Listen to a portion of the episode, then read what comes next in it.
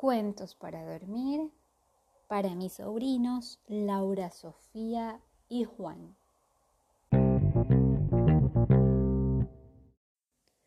Hoy continuamos con la lectura del libro Mago por casualidad de la autora Laura Gallego.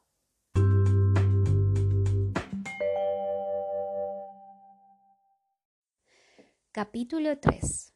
Es de mala educación hacer brujerías en la corte. La corte estaba en un gran palacio en el centro de la ciudad.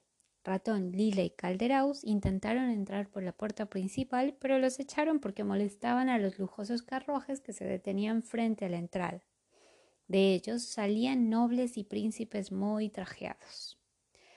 ¿Y toda esta gente quién es? dijo Ratón admirado. Son pretendientes a la mano de la princesa Griselda, respondió Lila. Esta noche tiene una audiencia para elegir a uno de ellos.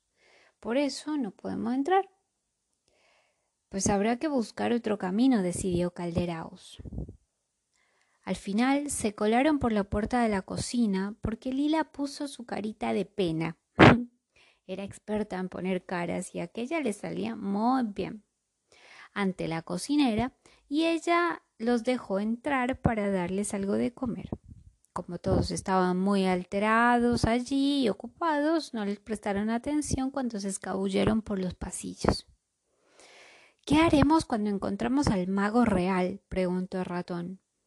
Puedo robarle el pedrusco, se ofreció Lila. Se, ve, se me da muy bien. No sé, respondió Calderaus. Todos los magos llevan encima un montón de amuletos y tú no sabes cuál es el mío. ¿Y si se lo pedimos amablemente intervino Ratón. ¿No nos los dará? Calderaus batió las alas enfadado. Pero niño, tú eres tonto. El maldito pedrusco puede hacer que, tu que su poseedor sea el hombre más poderoso del mundo. Pues a ti te ha convertido en un pajarraco de mal genio. Calderaus trató de picotearle la oreja, pero ratón se lo quitó de encima de un manotazo. Eh, mirad, dijo entonces Lila. ¿No ese es el mago? Calderaus miró. En la puerta lateral del salón del trono, un hombre daba órdenes a diestra y siniestro, muy nervioso. Pues sí, es Maldeocus. ¿Cómo lo has sabido, niña? Hombre, pues por la barba y la túnica como símbolos raros y los amuletos y el gorro puntiagudo. Eh, muchacho, exclamó de pronto Calderaus, ¿a dónde vas? Ratón ya se había plantado junto a Maldeocus y le tiraba de la túnica. ¿Qué quieres? Estoy muy ocupado. Me envía mano larga, el jefe del gremio de ladrones. Maldeocus se volvió inmediatamente hacia él. ¡Shh! No hables tan alto. Espera un momento. El mago se llevó a los niños a una habitación privada y el cuervo se fue tras ellos. Bueno, veamos, dijo Maldeocus, frunciendo el ceño. ¿Dices que te envía mano larga? ¿Y qué tripa se le ha roto esta vez? Dice que se equivocó con el amuleto que te llevaste, dijo Ratón.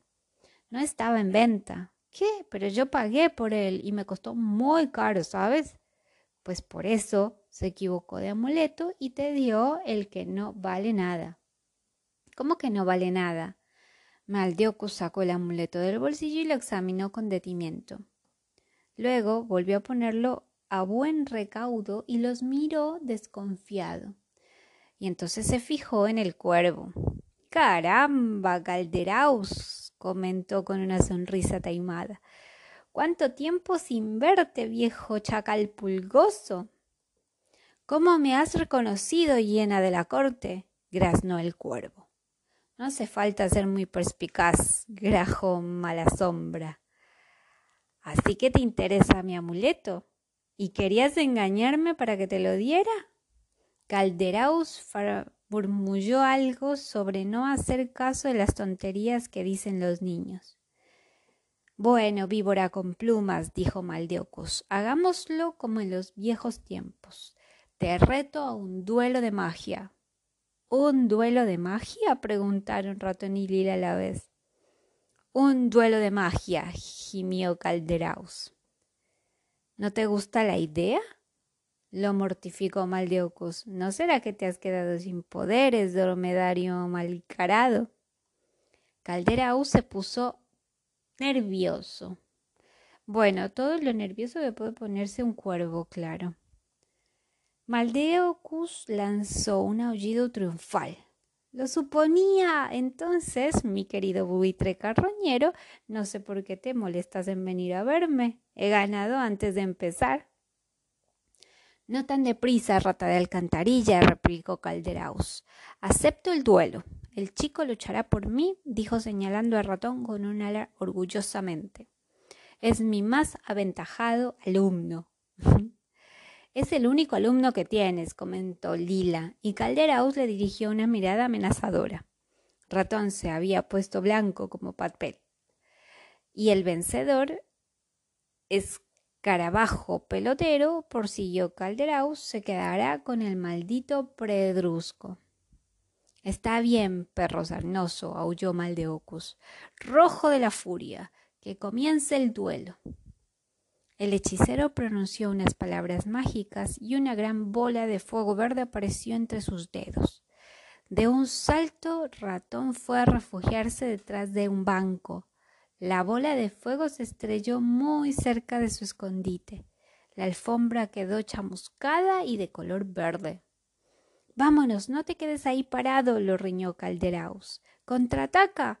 ¿Pero cómo? El mago de la corte se reía de los apuros de su rival.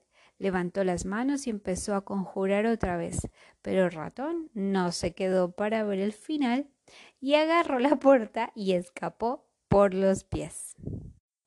Vamos a dejar aquí y mañana continuamos con el capítulo, con lo que sigue el capítulo 3. A dormir.